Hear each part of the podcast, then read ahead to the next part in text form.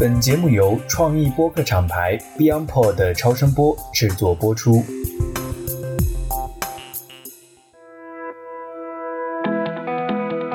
各位听众朋友们，大家好，欢迎来到最新一期的 DTC Lab，我是爱友。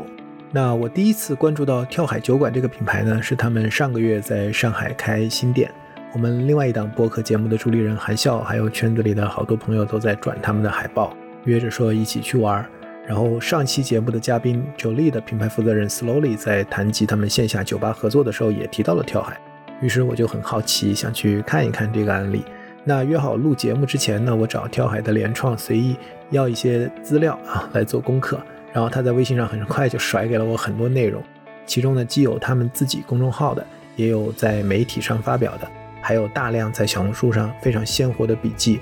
那我得承认，光是看完这些文章，我就花了好长的时间。然后边看我就边感慨，我说这真是一家拥有用我们的话说就是丰富的内容资产的品牌。这些内容呢，似乎可以去回答一个非常关键的问题，就是跳海是如何在疫情三年里逆势扩张，在全国六个城市开了十三家店的。然后呢，借着这个准备录节目的名义哈，然后我带着朋友分别去了北京的四家店去打卡，然后看一看不同规模、不同格局的这些门店是怎么去诠释跳海的这个精神和文化的。那在喝了四家店之后呢，我确信这会是一个非常鲜活、非常有趣的 D to C 品牌的案例，而且呢还有很多未知的可能性，值得我们去持续的观察。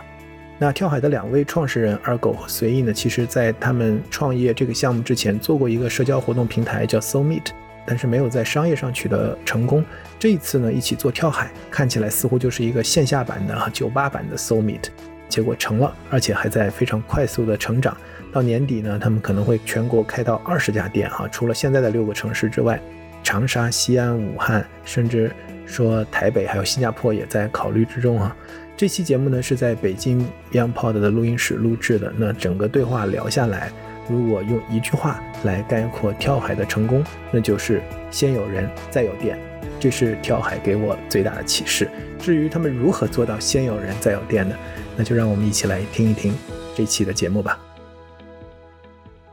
这一期呢，我们聊一个非常有意思的品牌——跳海酒馆。然后我们也请到它的联合创始人，随意跟我们简单的介绍一下。跳海，跟我们听友打个招呼吧。Hello，Hello，我是随意。跳海它其实是一个酒馆，如果前面一定要加一些限定的话，可能是社区型酒馆或者青年社区酒馆。而且这个限定前面的限定词和形容词其实也是一直在调整和在变的。小酒馆、社区酒馆、青年酒馆，每个阶段可能随着我们对这个品牌的理解不同，以及用户对它的理解不同，我们都会在迭代的。所以说现在笼统可以说是一个。年轻人在这儿可以很 chill 的放松的喝酒的一个社区感很强的酒馆品牌。我们在开始之前，我在我的听友群里征集一些问题哈，然后第一个冒出来的问题就很直接，就是说问一问为什么跳海会这么火？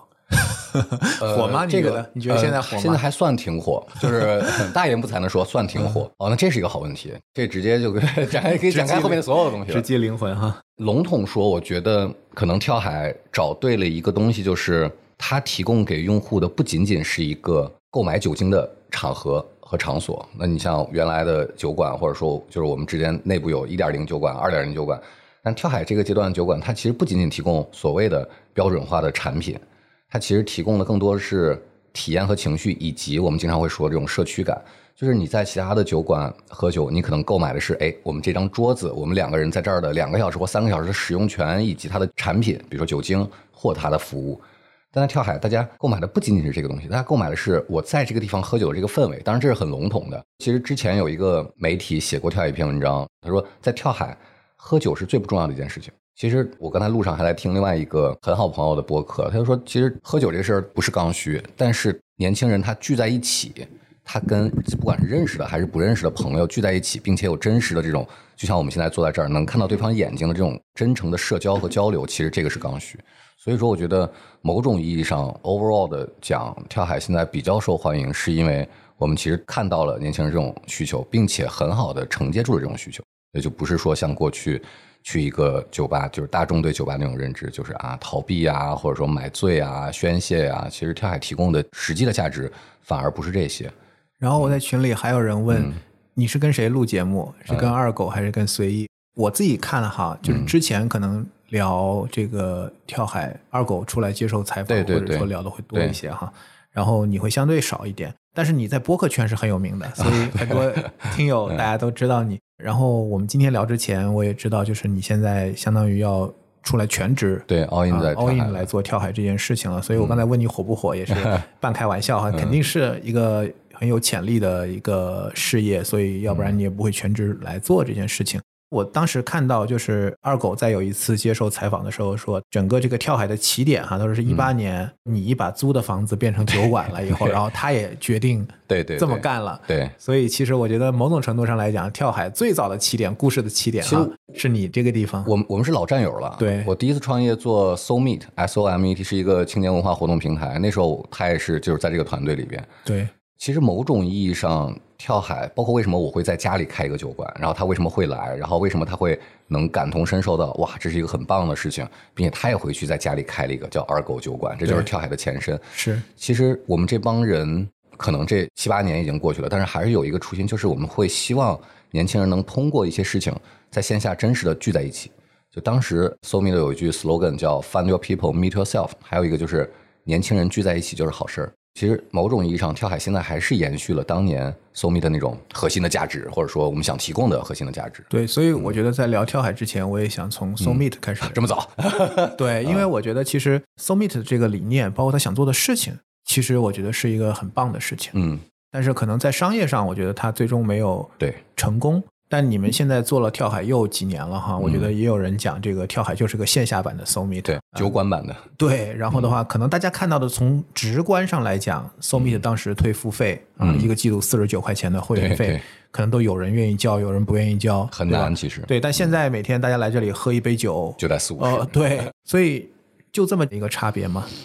在商业模式上，嗯我觉得商业模式确实是当时 So Meet 没做成，然后跳海现在一定程度上，起码商业模式上还行的一个很核心的原因。其实更重要的是，当时 So Me 的有一个，如果你这样问的话，我正好想到，当时 So Me 的就是在北新桥那边有一个四合院，我们叫时空规划局，是我们办公室，也是我们主要的很多活动发生的地方。其实那个场地有点像现在跳海酒馆的某一个店，就大家可能没活动的时候也会来，就是下班了路过说，哎，没啥事儿，我去时空规划局转一转，就跟现在很多用户他可能今天也没喝酒，也没约朋友，他路过说，哎，那我进去待一会儿，就是跟这个感觉有点像。就是其实一个核心呢，我觉得不仅仅是我们找到了精酿这个偏标准的一个商品或者说一个品类，更重要的是，其实我们把当时在线下提供那种线下真实的物理空间所能带来的这种东西，把它放在了酒馆里边。其实你可以理解为，现在每一个跳海的店里就是当年的一个时空规划局，我们的办公室。就是它更像的其实是用户跟这个空间之间的关系。大家会觉得我来这儿就像回家了一样，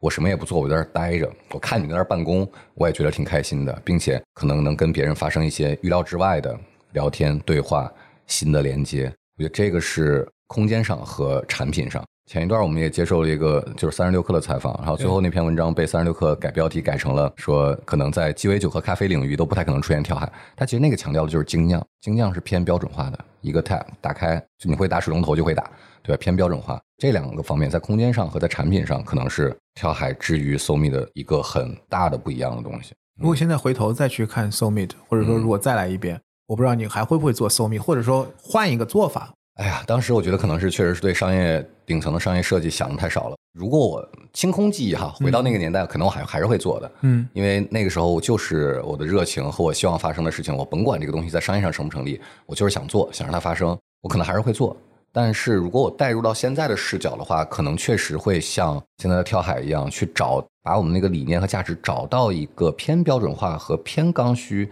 或者说消费频次更高的一个产品上。比如说，当时我们 SoMe 的内部讨论过一个东西，叫我们要不要做一个 dating 版的 SoMe。对，但是不是那种很荷尔蒙导向的，就是真正的 dating 的文化。当时犹豫过，但其实如果找到的话，它相当于也绑定上了一个比较偏刚需和偏高频的一个东西，而不是我参加一个兴趣活动。呃，其实我觉得思路肯定会调整，所以说这也是跳海现在能做成。你像我跟二狗在跳海的分工，就是他做顶层的商业设计，我和另外一个合伙人，我们让这个事情在跳海发生。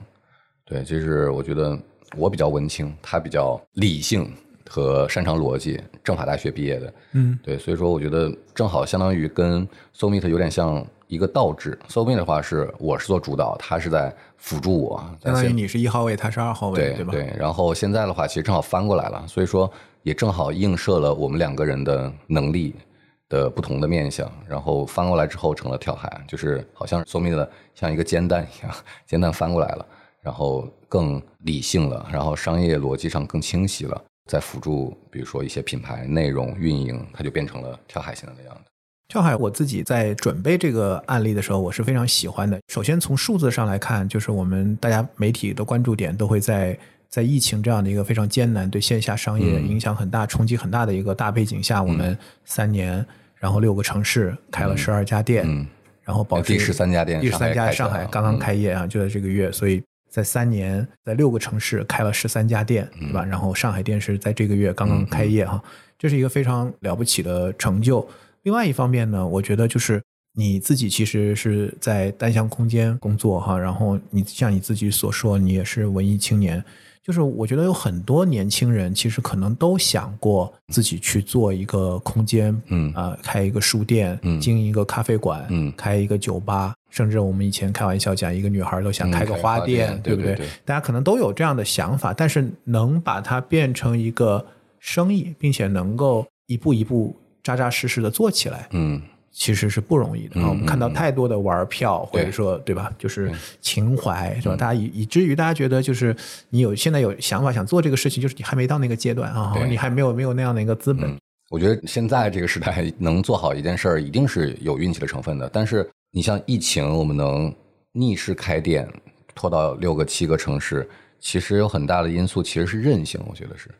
举个小例子。我们在二零二零年第一次，比如说那时候疫情刚发生，春节之后刚发生，跳海基本上是全国范围内第一个酒吧品牌反应过来要做外卖的。那时候大家都喝不到酒，那时候不是像后来不能堂食，大家是真的自己害怕。我们第一波反应过来，甚至多的时候，外卖小哥都在我们那个店门口和二狗家门口趴活，因为他知道啊，这每天好多单，然后那个时候每个月流水都能做一二十万，就很夸张，基本上。我们身边的所有的人都在买跳海的外卖的酒，因为那个时候你知道，就是如果能喝点酒，其实是对自己的一个很大的治愈。第二个也是去年疫情北京不能堂食的时候，虽然不像上海，但是不能堂食大家也是很难受的，所有酒吧餐饮都不能开门，包括跳海也不能开门。那时候其实很难，我们也不知道会维系多长时间，但是团队要发工资，现金流有可能就断掉了。我没办法，我们就拎着酒去街头去做野酒。然后从最开始一两天，可能来的人还没我们自己的工作人员多，但我们就不停的做，不停的做活动，不停的去吆喝，以至于后边每天可能来两三百人、三四百人，把一个天桥都占满。每天警察来轰两三遍，轰了我们就换地儿，轰了我们就换地儿。然后也是这样的一些行动，让接下来跳海的北二、北三、北四开业的时候，都快速的成了，比如说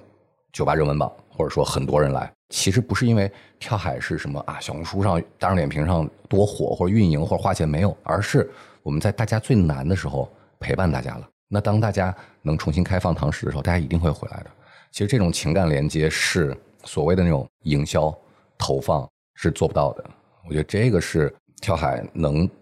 一点一点，特别是从疫情期间走逆势长出来，其实一个很重要的东西，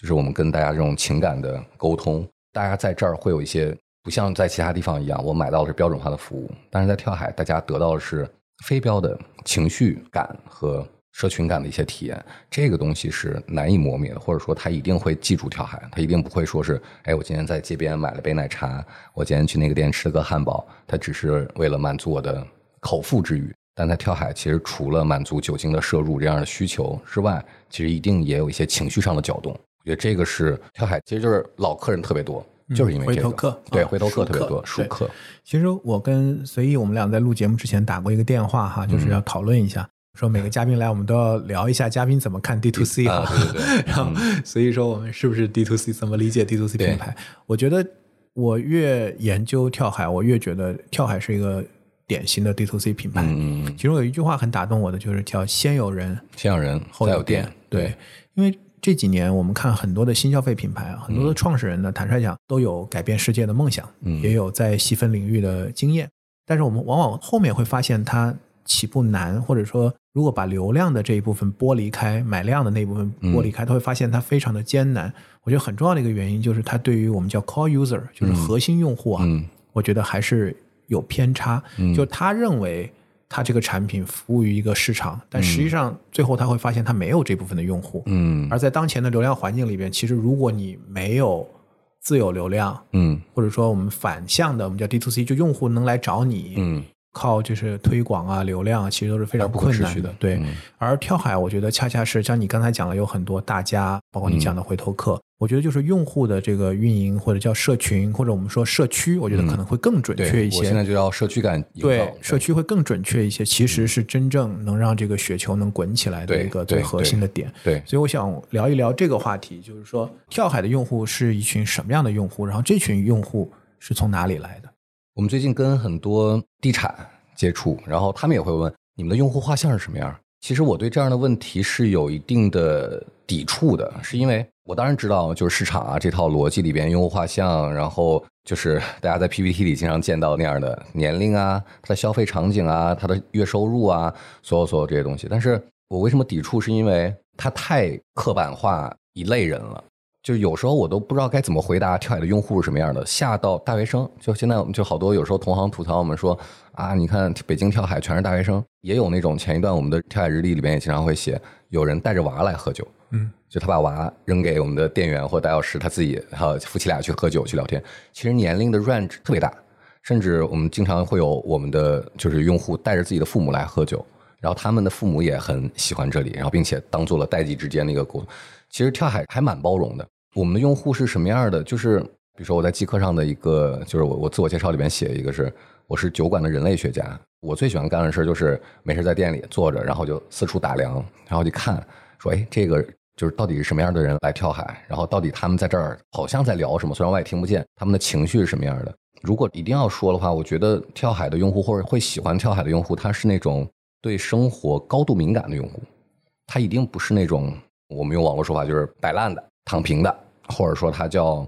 嗯非常麻木的这样的用户，他大概率可能就不知道跳海，或者说来了之后哦，我也感受不到什么样的东西。但是我觉得可能真的很抽象的说，就是他对自己的生活，要不然是有一些期待，要不然就是有一些不满，要不然就是他对生活里边很多细节的东西是非常敏感的，就是高敏感型的用户对生活是敏感的，而不是对生活是麻木的。我觉得大部分的用户是这样的用户，当然它是可以转化的。我们更希望是，我们把门开得更大，更多人他进入到跳海之后，他能开始对生活有一些感受、感触，他能发现一些他生活里边，哪怕今天晚上我只是跟我的一个发小在跳海，或者说在 whatever 任何地方去聊，通过一杯酒、几杯酒，能聊一些可能原来我们不太会聊的。我们希望跳海能提供这样的价值。对，而且我觉得可能跳海跟其他的品牌一个很大的区别，因为我觉得酒吧这种业态，嗯。本身相对来讲它就是更包容，嗯嗯，更多元的。我看媒体里面有写一个段，我觉得特别好玩，就是在采访时候讲，他说跳海吸引的其实是一帮不去大厂工作，啊，不想也没有能力出国，是。又不想离开北京回家娶妻生子，然后让大家一起在这个地方可以守望相助。是是是，这个大概是在什么样的一个阶段或者什么样的一个语境下面？跟最开始，比如说我做那个酒馆，然后二狗也做跳海，其实有点像。就当时我们就卡在中间，我是连续创业连续失败者，然后他也是创业过好几次，公司也卖过，但是也没有财务自由。就我们卡在中间，就是你说去大厂奋斗叙事，其实我们心里很清楚，那个窗户已经关了，对吧？窗户期已经关了，并且那也不是我们想要的那个东西。然后我们躺平吗？我们也躺不平。我们这帮人永永远是躺不平的，永远是想折腾的。身边其实有很多这样的人。难道只有这两种？要不然就是奋斗逼，要不然就是躺平，或者说往后退吗？一定有别的路径。所以说，特别是疫情这一年，其实我们看到很多人，比如说回到老家，离开北京，离开上海，离开大城市，我们会希望在各个城市，就哪怕是跳海小小的一个店，但是能给这些人找到一些他继续留在这个城市，或者说，哎，其实不仅是像我，只有我是这样的一个感觉，我们其实就是这样一拨人，就是真的能有另外一种新的选择吗？就我觉得一定是有的。不用去卷，但也不躺，然后而是在我们自己的一亩三分地儿里，我们去想办法去 do something，去创造一些新的东西，哪怕只是我在杯垫上写了一个我今天的感受，然后它被别人可能隔了几天被别人看到，我觉得它依然也是在发生些什么，在 do something，它依然是不躺和不卷的。我觉得这个是这样的年轻人现在有很多，我觉得特别是现在就是大的经济环境，倒不是说提供给大家一个 option，我们也也没有这么的自负，而是让大家觉得不只是有像我这样，以及可能更多的启发或者说一些 option，可能是在跳海的其他用户提供给大家的。其实你能看哦，其实像他这样活着也挺好，像他这样的生活状态和价值取舍，其实也是挺好的。我觉得一个品牌哈，尤其是在早期，或者说就像一个孩子一样，他可能还在一个发育或者快速发育、快速成长的这个阶段，其实是很难定义的，因为它有很多的可能性。但是另外一方面，我觉得就是对于主理人或者创始人来讲。他也许不一定能很好的描述清楚它是什么，但是他往往能够很清楚的描述它不是是什么。对，就是我们前几期有一期节目录文献啊，也是我觉得到后面创始人，因为我们一开始让他介绍一下，嗯感觉我一开始讲的并不是很好，或者说讲的不是很清楚，我觉得这是正常的，就是因为其实创始人一直在也在思考，嗯，这是他在脑海中的问题，但他很清楚不是什么，他不要什么，嗯。我觉得一个品牌，尤其在当下，你刚才也讲到，就它是在一个疫情的这样的一个背景中，成长起来的品牌，尤其是做社区的品牌，我觉得它很重要的一个能力就是共情，就是能跟这个时代，跟他所处的社群，对，是大家一起能够。感受这个时代的这个情绪的，然后我觉得一个好的品牌，它一定是我们叫 D to C，它其实是个 pull model，就是说很多人认为 D to C 是我拉个微信群是吧，私域，然后我去 push，我能够去 at 所有人，然后去发一些免费的 pop up，但实际上好的 D to C 品牌是反向的，就是你能吸引到是的。呃你的 core user 去中心的。对你的核心的这波用户，所以在看跳海的时候，大家会去。关注到我们的这个打酒师文化嗯，当然它跟我们的经营模式也有很大的关系，但我觉得它肯定不是一个为了运营的更轻，或者说为了节约这个运营成本的一个做法。其实运营成本更重了。对，但它是我们很重要的品牌和社区里的一个很重要的一个组成部分。对对，而且我们讲我的 core user 是谁，就是核心用户。我觉得第一圈层就是这些。他转变了角色，他可能原来只是个顾客，现在变成我们的团队的一部分的这样的一群人。所以我觉得可以给我们介绍一下这个打酒师的文化。打酒师其实最开始就是因为有一天可能老店的时候，比如说那时候二狗在看店，或者有店长在看店，然后突然有一天来晚了。或者说有事儿，一个熟客就帮忙帮他盯了一段时间，然后我们就觉得，哎，这样其实也挺好的。这样的话，一方面让这个店它有更多的人出现在吧台之后，而不是永远就是一个老面孔。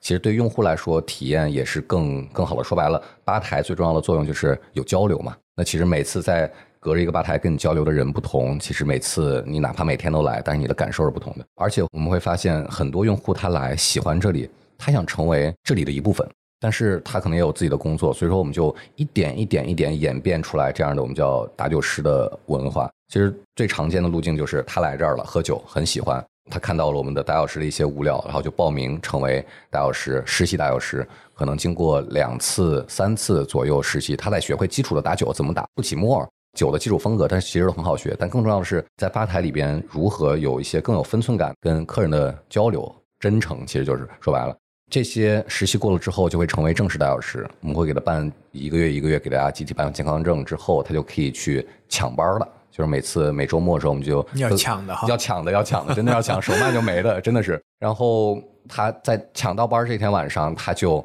可以就像正式上班一样。我们打教师手册规定写的很清楚，这是一份工作。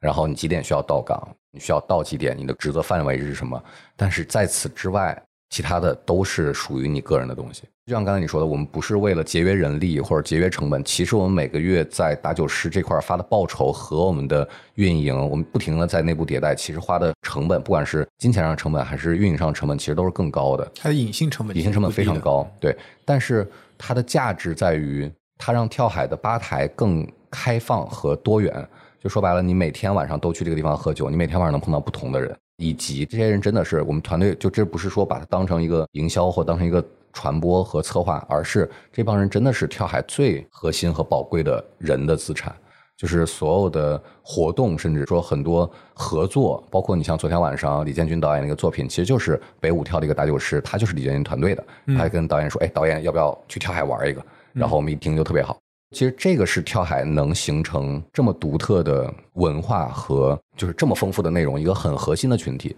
就说白了，跳海的活动都不是我们策划出来的。昨天晚上的活动，就我之前给你讲的钢琴的活动，所有的活动其实都不是我们策划出来，而是我们释放出一个信号，就是如果你想 do something 的时候，你可以过来，我们一起让这个事情在跳海发生。打酒师就是这个事件当中很核心的一部分人。对嗯，我觉得画面感是很清晰的哈。就是如果一个打酒师说来，今天晚上我打酒，嗯，发朋友圈说谁过来喝，对是吧？和我说我今天晚上想去喝酒，谁过来一起喝，这是两个完全不同的对对对画面。然后你刚才也讲，就是说有很多的客人可能都想融入这个社区，或者说希望能成为这个店的一部分。我觉得我们做线下的很多的这种空间，不管是餐饮还是，其实从经营者的角度来讲，当然希望就是嗯每个用户都把这个地方当做家，是吧？嗯当做自己的嗯 be a part of it。但问题是 how，就是说怎么才能让顾客明白成为这个店的一部分？总不能大家都众筹股东，对吧？啊，那也是一种方法。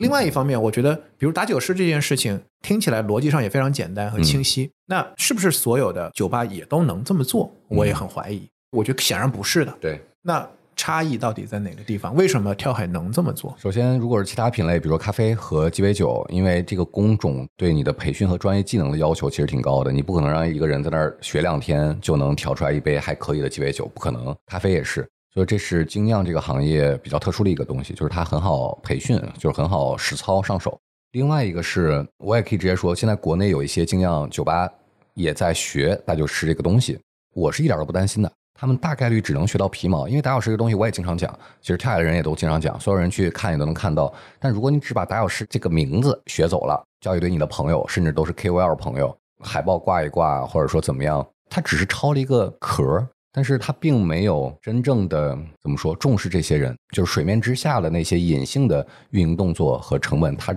并没有付出。说白了，他把它当成一个营销活动。但是跳海是我们真的是每天都会讨论，哎，为什么最近这个店因为人太多了，所以说打酒师是不是就会变成一个工具人？他每天就只能打酒、点单、出酒，但是他没有任何的闲暇去跟客人或者跟我们人交流。我们会讨论到非常多、非常多这样的细节，真正考虑到人的价值，而不是说他是一个兼职劳动力。所以这个是很核心的，它牵扯下来的一系列的东西，就是我们跟他们的关系，甚至打小师自己，他们都会出去团建，有时候我们会跟他们一块儿团建，他们之间自己的文化会非常的紧密，是因为他们觉得他们在这里会被看见，他们被当成一个具体的、鲜活的人来对待。当然，后面也有很多我们的标准化的一些东西，大教师手册，然后如何培训，然后开档闭档，所有东西。所以说，我们才能做到，我们去团建的时候，五十个人在四千多海拔的地方团建，但是全国十二个门店，一周的时间没有关门，就是打酒师在帮我们看店。所以我觉得，如果这个东西你说好学吗？它好学也不好学。这个逻辑很简单，就是让用户成为你的兼职员工，或者说一日店长，whatever。但是它背后呃要付出的东西其实很多，而且你要付出情感劳动，其实真的是情感劳动，就是你真的把它当成你的好伙伴，才有可能这个打酒师的文化能形成，才有可能它变成一个有源头活水。有人离开，但是也有新人涌入，并且能不停的为这个空间去创造更多的新的价值和体验内容。所以说，我就说让他们抄了，就就我一点都不担心，因为背后的东西他们是抄不走的。酒吧主要的营业时间是晚上，嗯白天我们是咖啡对对或者其他的对这是一点这也是其他的业态。我看其实来兼职的人也做不同的，除了打酒，他可能就点单，嗯甚至洗杯子，对吧？对就是大家有不同的这样的一些工作。这些人他来这里兼职，除了他是一份工作哈，嗯嗯或者说工作和非工作的这种需求，我明白，大概是个什么样？首先，他能得到报酬，但是大部分人不是为了这个报酬，一晚上几百块钱，说白了，其实我们打油师里边有很多收入很高的，但是他其他的价值可能是，举个小小的例子，上海跳海有一天我过去，我也在这儿打酒，然后就碰到了一个第一天过来打酒的实习的打酒师，我说你叫什么呀？你怎么称呼你？他说啊，我在跳海，我叫点点。然后我说那你在其他地方叫什么？他说那不重要，就是说白了，他可以在跳海完全以不戴面具的方式去展示他很真实的一面，因为他没有任何其他的社交的压力，或者说好像我有人设，或者说原来是什么样的，这是一个。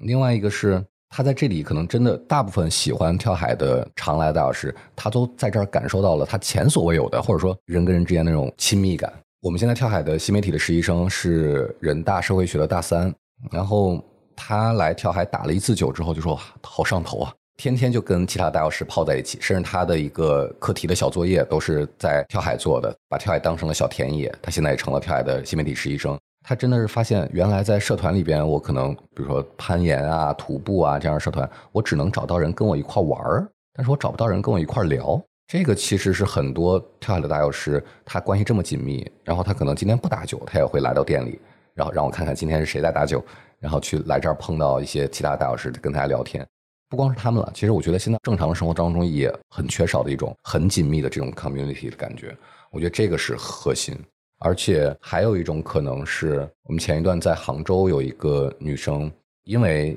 原来的工作受到了一些 PUA 啊什么的，然后有一阵子变得非常的沮丧和胆怯。但是她在跳海就感觉到她受到了很多的鼓励和善意，然后她不停的在小红书上发 vlog，就是记录他怎么样一点一点的从一个。你说他是 I 型人格吗？还是说从一个很胆怯的人，或者说一个很回避型的人，变成一个一定程度上能打开自己的人？我觉得后面这些东西其实是打酒师在这儿能核心收获的一些东西，甚至是他的自洽，就他可能能在跳海打酒的过程中去更好的跟自己相处，也有这样的案例。所以现在已经有几百个人在这个地方当过打酒师，对吗？算上实习的，全国应该有不下一千个了。OK，但是成熟的大教室大概嗯三四百个，就全国十几个店加起来，北京比较多，北京、杭州、上海现在也开始猛涨。我看那个上海的打酒师幼稚园的群，就是那个实习大教师的那个群，可能就一百多了已经。对，因为我看好像据说是每一个店真正的全职的员工可能也就两个人，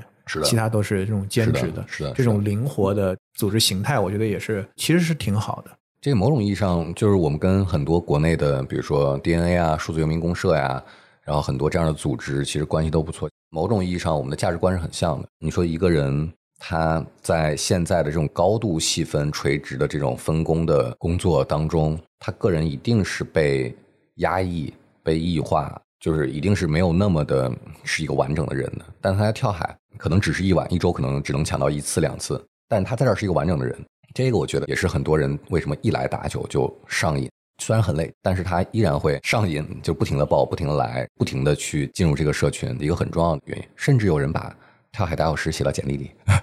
对我有朋友在一些大厂，然后他收到一个简历记录，所以你看，这还写了一个在跳海做打教师，我说挺好，挺好。那讲完这个兼职的哈，其实我觉得可能如果他们是 core user 的话，那我觉得还有一群人呢，我觉得就是更应该是 core user，嗯，就是团队，嗯嗯嗯。现在团队有多少人？最近加上，比如财务、法务、出纳，可能有六十人了。这六十个人有多少是从客人转化过来？哇！我前一段还想统计一下呢，就估计有百分之七八十、七十，我估计觉得也应该是的。啊，就是之前有人问我们说，如果你店接着开越来越多，你怎么找人？因为先有人再有店嘛。我说打酒师就是我们的青训体系，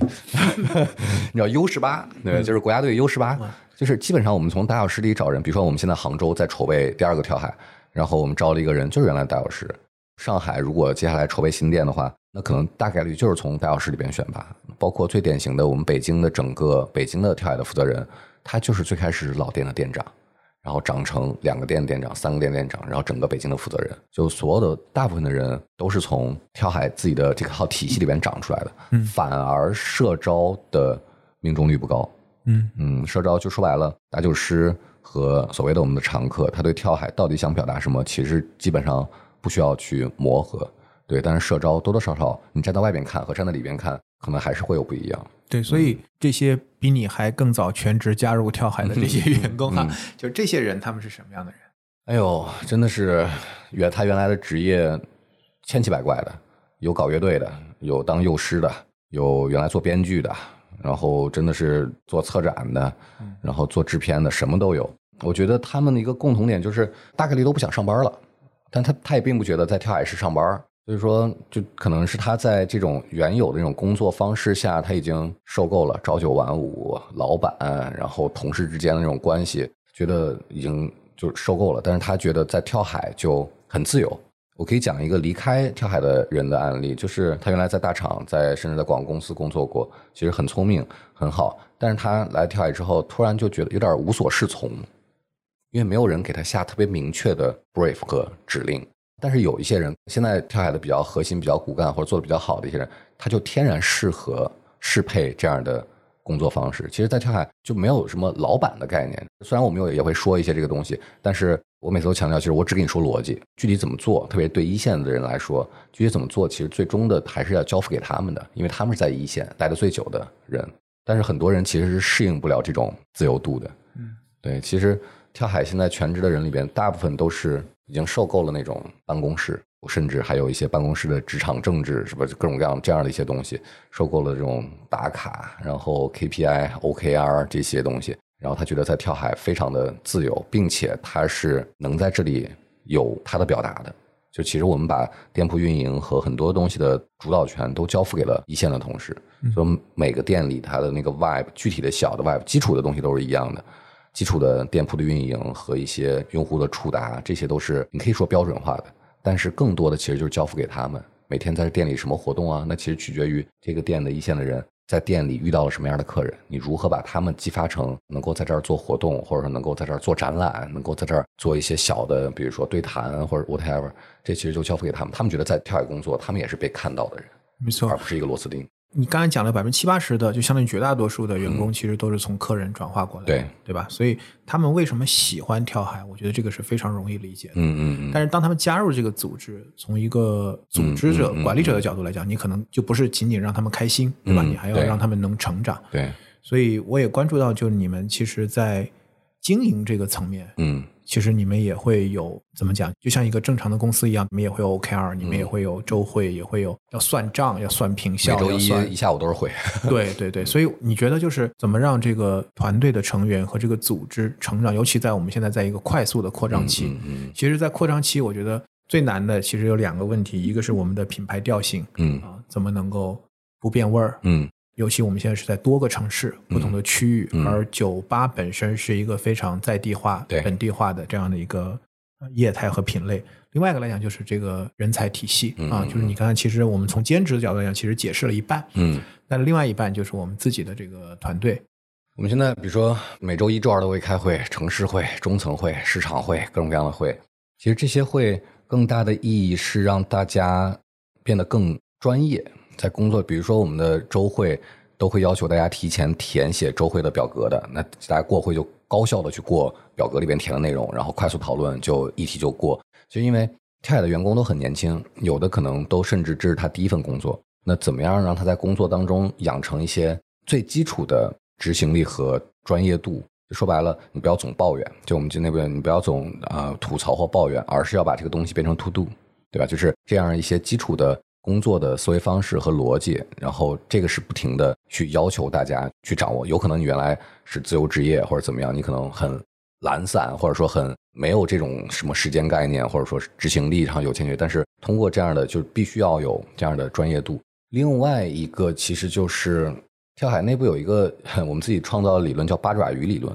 就说白了，八爪鱼每个店铺和每个店铺的人都是八爪鱼的一个爪子，然后他们在店铺当中每天晚上吸取的各种各样的好的事情、不好的事情、经验、有效的、无效的，它都会有一个机制回传到所谓的八爪鱼的脑袋，可能就是中台。那我们把一些好的、能够标准化的东西，去不管是变成物料，还是变成一些 SOP，再去分发下去，然后这个就变成了每个店里不停累积的。SOP 和标准化的东西，但这个东西不是为了让千店一面，或者说十个店都一个面，而是为了让我们这些同事他有更多的精力能够放出来，能够把头抬起来，能够让他在店里更成他自己。就是我经常跟大家强调的是，大家千万不要懒惰，就是你知道有一种勤劳式的懒惰，就是每天晚上我把自己弄得特别累，然后不停的打酒，不停的嗖嗖跑全场跑。但是如果你只是在重复的话，那就是一种非常勤勉式的懒惰。但他懒的是在思考上，就是说我们一方面是让大家有这个意识，第二方面就是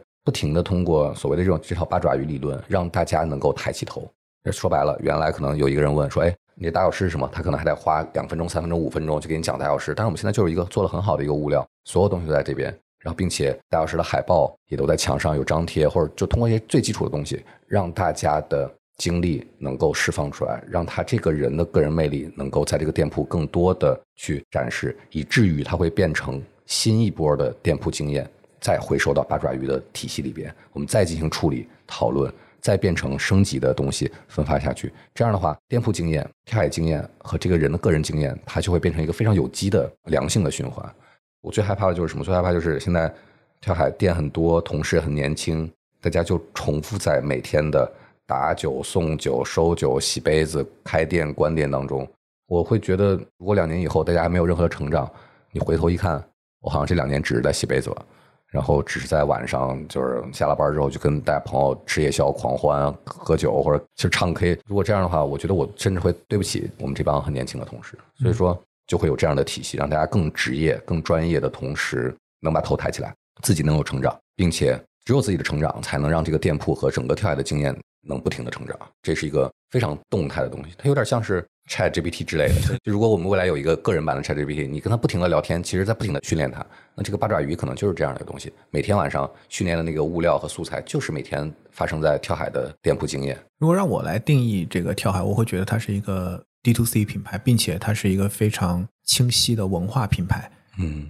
就是我感觉它的这个属性是很强的。嗯，那会体现在两个地方，一个就是它的内容的生产能力，还有一个就是它的活动。当然，活动也是内容的一部分。因为这就是你主管的领域哈，所以我也正好想跟你讨论。就是我会看到，就是跳海的整个内容的产出的频次和质量都非常高。嗯，因为在过去几年里面，其实我觉得整个流量环境最大的变化，其实就是内容是一个很大的流量杠杆。嗯，而大家也都能看到这一点，就是如果你有好的内容，嗯，其实你能获得十年前我们讲的 earn media，现在我们讲的这样的一些平台的算法的流量，包括这种社交的传播。但是想持续稳定的生产好的内容，对的内容，是一个非常难的事情。是它需要很强的组织能力。但是我觉得这个事情看起来在跳海显得毫不费力。对，加引号的轻松。我觉得核心的区别，这是好问题，是因为我原来也是做媒体的，做杂志，然后实体杂志做过，然后后来也自己出来做新媒体，然后在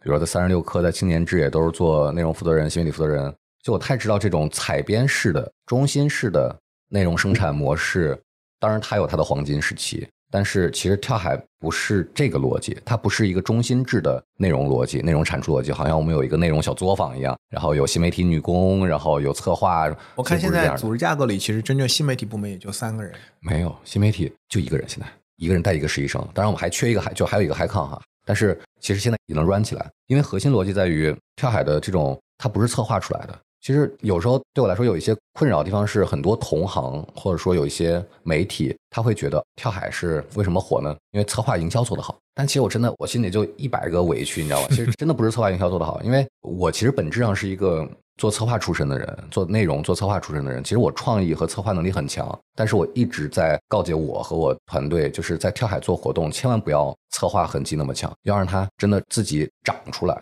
这个长就是从用户的视角里长出来。那次我跟一个地产的朋友还在聊，他说：“哎呀，所以跳海的内容策划真的做得很好。”然后，哎，我这边就我这个地产里边也有一个品牌，他们也天天做很多活动。我说，我们有本质上的不一样，本质上的不一样就是为什么我们会回避这种策划感很强的东西？因为跳海的用户就像刚才说的，它是一种，它都是高敏感性的用户。其实现在我们身边的这帮朋友呢，现在的年轻人他其实已经被那种。营销狂轰乱炸的太敏感了，我们很少会去做节日，比如说什么端午节呀、什么五二零啊，就很少会做这样的活动，是因为那种活动就有点像是打个不恰的比方，你站在门口来呀来呀来进来喝酒啊，这不是跳海想做的方式。跳海想做的是我们真正先创造价值，然后你自然而然会回来。我觉得这个是最核心的，就是跳海所有的活动。昨天晚上李建军导演的作品，包括每周日。有一个乐队的主唱，就是荒岛公园，他的主唱会到店里去跟大家唱歌什么的。但是这些都也都不是我们安排的，我们也没给钱，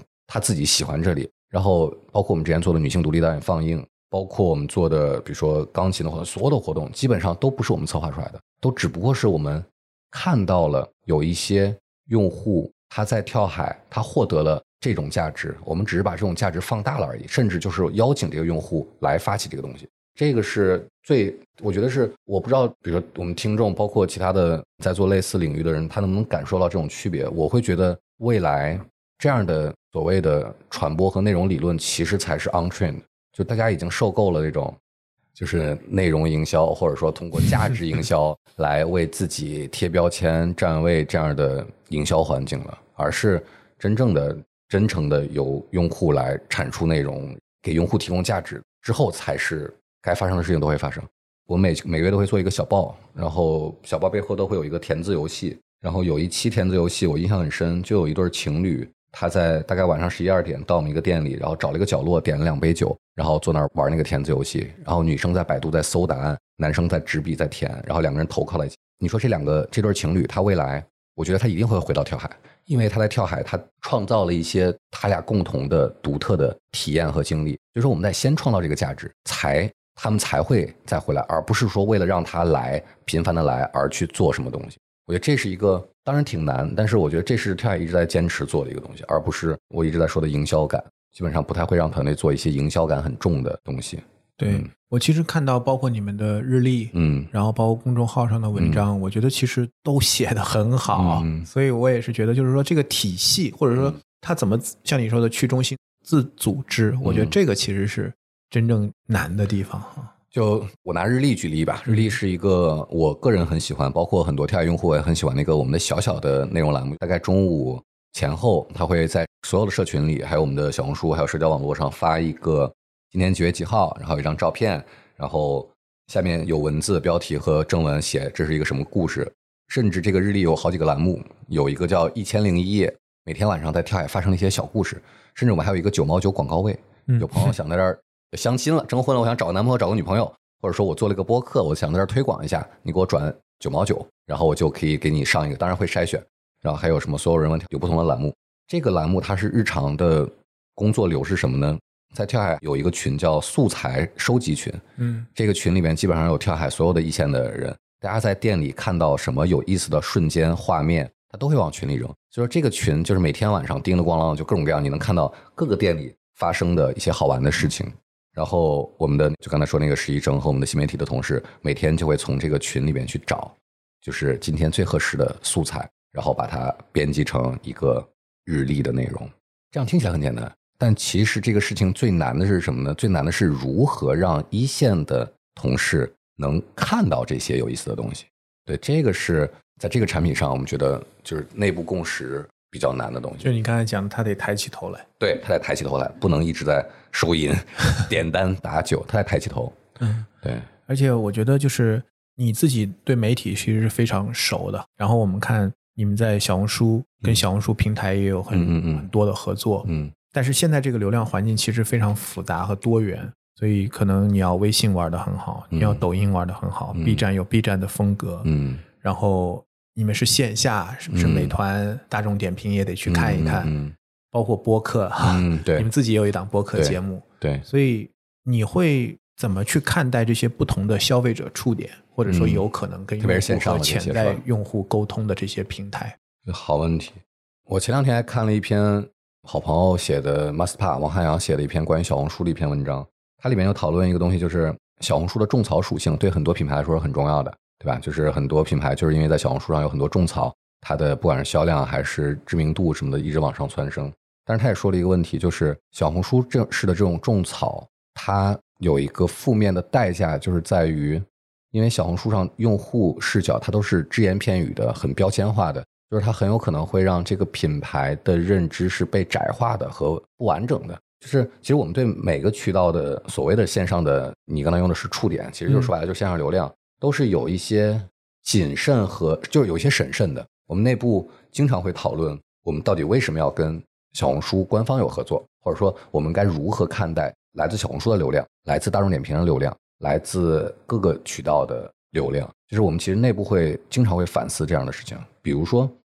小红书上有一个让我们非常哭笑不得的一个现象，就是基本上百分之有百分之三十、四十的用户，他可能来跳海喝酒，然后拍照片，在小红书上发笔记，他的标题都会叫“有人相爱，有人跳海”，但是只有有人跳海是我们说的，有人相爱我们也不知道是怎么出来的。最后它都变会变成有些人用户会觉得哦，有人相爱也是你们的 slogan，然后但这这根本不是我们想表达，你知道吗？有人跳海是一个是一个 vibe，但有人相爱有人跳海这是另外一回事儿。对，就是就是我们有时候没办法得接受，或者说短期内得接受一些这种流量的负面的东西，包括大众点评也一样。我们在大众点评、小红书上都不花钱，但是你像大众点评的用户，其实就说白了，他在附近，我想喝酒，我就看最近的酒吧是什么，看评分，看你的什么酒吧热门榜，然后看别人的点评。说白了，这部分人来对服务的要求都很高，但你知道跳海是服务高度自制的，对，就是经常我们也会因为这个会有一些差评。所以我看过你们还专门出过一篇更好啊差评的文章，集锦把自己的差评集是的，锦出来是的，。是的。这其实就没办法，因为我们不可能既要又要。就说白了，就是我们其实某种程度上享受到了平台、大众点评和小红书的一些红利，但是我们内部反思的更多的是其背面或者说其代价到底是什么？从大众点评上来的流量，小红书上来的流量，到底它的代价是什么？我们怎么去解决这种用户的不匹配，或者说期待的不匹配？然后或者说大家过来了以后，哦，就不过如此。其实有很多这样的问题，流量背后有挺多其实需要去精细运营的东西。那接下来还会再比如像抖音，嗯，巨大的流量池，会在这里做投资，或者说做一些运营吗？短视频我们也也在考虑，包括播客。其实播客是我我个人很喜欢的渠道，是因为就像刚才说的，跳海的用户他都是高敏感型的，他也是有耐心的。其实播客天然适合。我举个小例子，就是当时上海跳海还没开，我们去 p o f i t 我们草坪上还摆了一个摊儿，放了一些报纸周边，就路过了好多人说：“哎，跳海，嗯你们是要来上海开店了吗？什么的？”其实我们在上海那时候还没有任何的宣传，但其实很多播客的受众他都知道跳海，重合度是重合度非常高。就是为什么我们会去做即刻这个渠道，对吧？嗯我们即刻上是有官号，官号有小两千的粉丝，其实已经算即刻官号还不错的订阅量了。做即刻，然后一直在做播客相关的活动，然后播客还要再捡起来做，就因为这个渠道的用户跟我们更匹配。我问的这个问题，并不是说在挑战或者在怂恿，嗯嗯嗯就是说我们哪里有流量，我们要去哪里。觉得其实，尤其是我们是有线下物理空间的，坦率讲，你不可能接待所有的人，对对吧？对你开店的速度和你的这个面积空间也不可能容纳那么多的人，和所以核心还是对的用户，对这个才是更重要的事情。那我们反过来看，就是我们讲 pull model，就是你能 pull 到什么样的人，志同道合的人，然后大嗯家在文化、在理念、在价值上有认同的。所以其实你刚才说很多活动，包括我们每天发的跳海的日历，其实都是一种主动筛选。当然，你像说白了，线下空间它座位有限，每天晚上能在这儿消费这个环境来这儿的年轻人是有限的。那我们确实是需要通过不停的去用自己主动筛选，并且是一种非常温和、不高高在上的方式去做主动筛选。我每天日历里边我们那些梗，为什么我们选择了这个东西，而没有选择那个东西？为什么它还有一些基础的价值观，比如说女性友好、不卖醉酒，种种种这些东西，我们都会反复的通过各种各样的，不管是播客、小红书，还是我们日常店里的一些物料，还是日历，去反复的强调，其实就是在主动的筛选这些用户。我觉得包括就是联名跨界对，因为这个我看其实跳海也做的非常多。基本上跳海的联名酒和国内其他的经验就不太一样的是，我们会更注重联名的对方的内容属性，像无聊猿啊，就两个 NFT 的无聊猿啊、悲伤蛙呀、包括我们也跟出版社有过联名。就是接下来我们自己还会有一系列的自己的系列的 IP 酒，跟多抓鱼的联名，跟 Bad Market 的联名，跟泉州那边一个非常棒的一个露营基地服食的联名。然后接下来还有很多联名，然后不管是大批量的还是小批量的，其实我们看中的就是对方的内容属性。在这块儿我们就没有那么的 ego 没有那么大。说白了，我们就是一个踏踏实实做酒馆卖酒的。那你内容更好，那我们就跟你做联名，内容交付给你。相当于我们用产品和空间换内容。他们也需要有产品的依托，有这样的一个产品的出现。就是那我们就是说白了，就是我们做自己擅长的东西。完整的再来看我们的这个嗯商业系统，我觉得酒和酒馆这两个品类和业态嗯其实是非常好做文化的嗯，载载体体，不管是我们自己来去运营，还是嗯嗯交换，就是嗯来去做这种对联运，对，其实都是非常好、对非常合适的。就是又回到我们一开始讲，可能当时做 Summit，我觉得其实从理念底层的文化理念、价值取向上是非常接近的，嗯，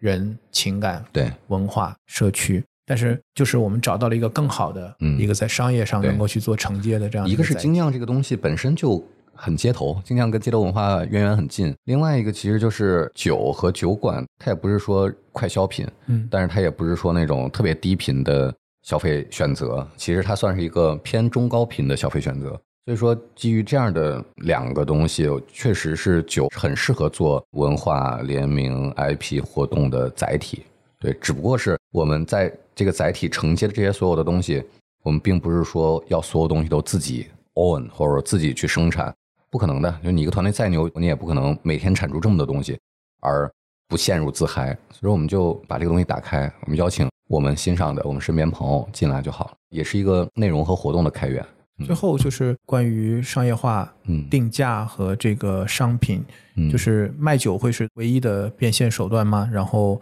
嗯在酒的定价上，我们会是什么样的一个思考和策策略？用户吐槽酒卖的贵，嗯嗯，但其实首先我们选的都是很好的酒，国内外的。但是如果你真要比的话，我们可能确实是比，比如说某些酒馆同一款酒会贵三到五块。但是说白了，我并不认为把价格往下压是对行业多好的一件事情。那我们把价格往上提了一点点，但我们其实提供的更多的是你在这儿喝酒的体验氛围、连接感，所有的其实我们认为值这个价值，这是定价。然后店里的流水或者说 to C 这种流水，其实现在是主要的收入，但是我们现在已经开始在做商业化了。今年年初，派拉蒙中国的龙域地下城，它在中国首映和首映礼选择了跟跳海合作，把我们的跳海村 Village 改成了一个主题酒馆。然后跟好莱坞影星现场连线，全国十二个跳海联动酿了一款龙运地下城主题的酒，然后还有一些杯垫和一些互动游戏，已经大大小小的做了几次的商业化了。包括我们未来可能也会做电商，包括周边，包括我们自己的会员体系，这些其实都是去平衡我们的收支来源。就说白了，我们需要丰富这个收支来源，肯定是不能只是靠着线下的流量。那下一次黑天鹅事件什么时候来，我们也不知道，就也得给自己。的韧性加点码，好呀。因为今天的时间差不多哈，我觉得我们可能会做一个小小的收尾。但是实际上，我认为跳海可以观察、可以聊、可以探讨的话题啊，还非常多。包括随意你本人也是，所以我也非常期待后面我们还可以有进一步去深入探讨的机会。最后一个小的点就是说，对你个人来讲，你觉得今年跳海最重要的事情是什么？适当的扩店，就当然这个扩店现在都是。一些规划当中的这个是基础，其实是磨运营，就说白了，磨中台的运营能力，以至于它能够 cover 和接触更多的社区店铺的运营。另外一个其实就是体系中台，包括会员体系这样的一些搭建，就是都是在磨内功。我觉得就是今年下半年就是在磨内功。还会在不同的城市吗？对，就肯定还会在不同城市开，大概今年年底能开到二十多家。可能今年会出，主要在一线城市，但是我们会重点考虑长沙、西安、武汉，嗯，甚至还在考虑新加坡和台北。这这个这是好，这没准的事儿了。好呀，好呀，谢谢随意的时间。客气客气。也希望今天的这个案例哈，我觉得一方面是让我们 DTC Lab 的听友大家能看到更鲜活的一种业态和一个更鲜活的一个 DTC 的案例，然后我也希望大家去线下去对，可以去感受一下，然后也欢迎提各种意见。因为现在有七个城市，对我们后面也有机会。可以一起在比如跳海的线下一起来做些合作，做些活动，可以现场录一些播客什么的。对，好，那谢谢随意我们下次再见，拜拜。拜。